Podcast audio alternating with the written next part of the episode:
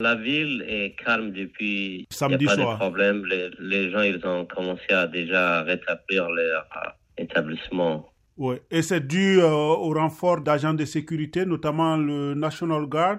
Voilà, les National Guards ont bien rétabli la, la situation avec euh, la police euh, de la ville de Minneapolis. Alors, on a aussi vu hein, des images à la télévision de vandalisme, de voitures brûlées. Est-ce que c'est un constat que vous avez fait vous-même sur place? Oui, hier, nous avons donné euh, plus de 1200 euh, sandwichs aux gens qui travaillaient pour le nettoyage, pour le rétablissement, les gens qui, les, les victimes des, des incendies. Mm -hmm. beaucoup de gens qui ont perdu leur business parce qu'ils ont été incendiés vendredi soir.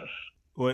Alors, on dit qu'il y a beaucoup de out of staters, c'est-à-dire des gens qui ne sont pas de Minnesota, qui sont venus à Minneapolis là-bas. Est-ce que vous avez fait le constat aussi?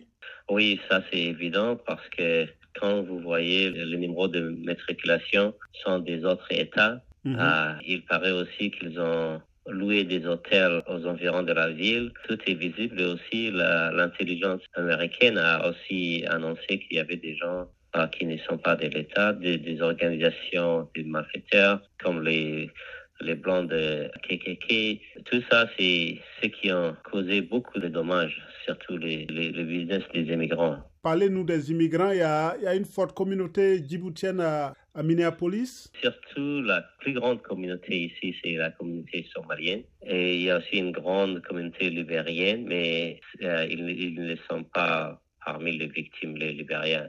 Mais les Somaliens et les Mexicains et certains Djiboutiens business ont été euh, très atteints. Et pour l'instant, vos restaurants ne sont pas touchés. Hein?